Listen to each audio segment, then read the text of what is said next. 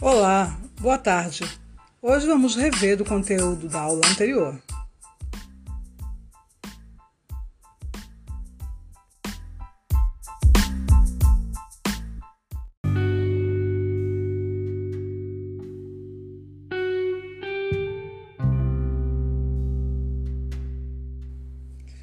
Hoje vamos ver o texto do Daniel Munduruku. Daniel é um escritor da nação Munduruku, professor universitário, doutor em linguagem e educação. Vamos lá? O título é Beija-Flor.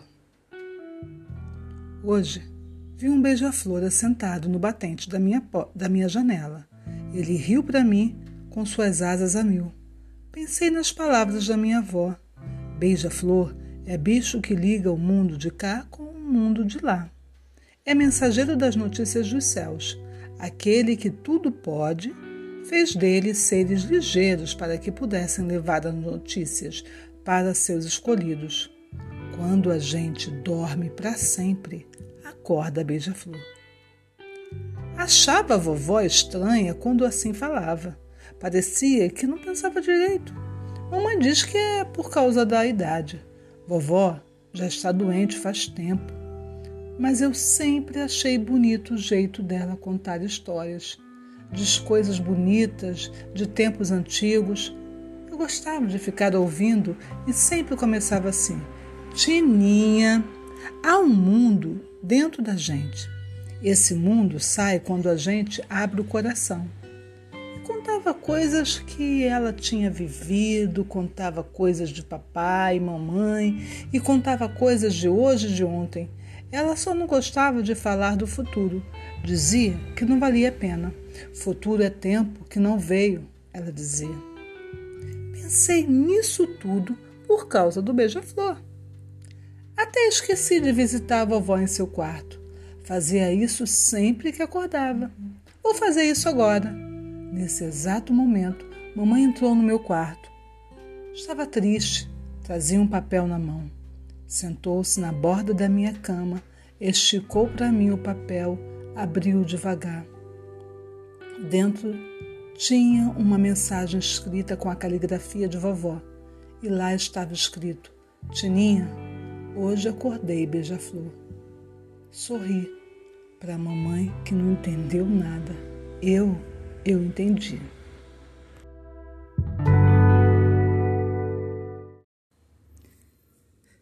Período histórico em que vivemos, todo dia somos surpreendidos com notícias sobre adoecimentos ou perda de um, algum conhecido. Quando esta perda é de um familiar ou amigo é uma dor sem tamanho ou dimensão. No texto do Daniel Munduruku, a narradora, chamada Tininha, fala dos ensinamentos de sua avó principalmente a respeito da morte. A pergunta é: a morte é apresentada nesse texto? Pense e responda. Beijos, até a, última, até a próxima aula.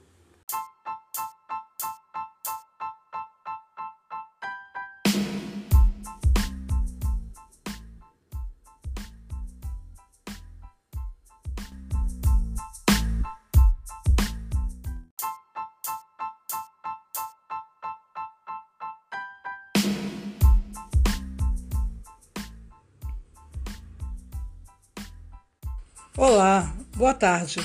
Hoje vamos rever o conteúdo da aula anterior.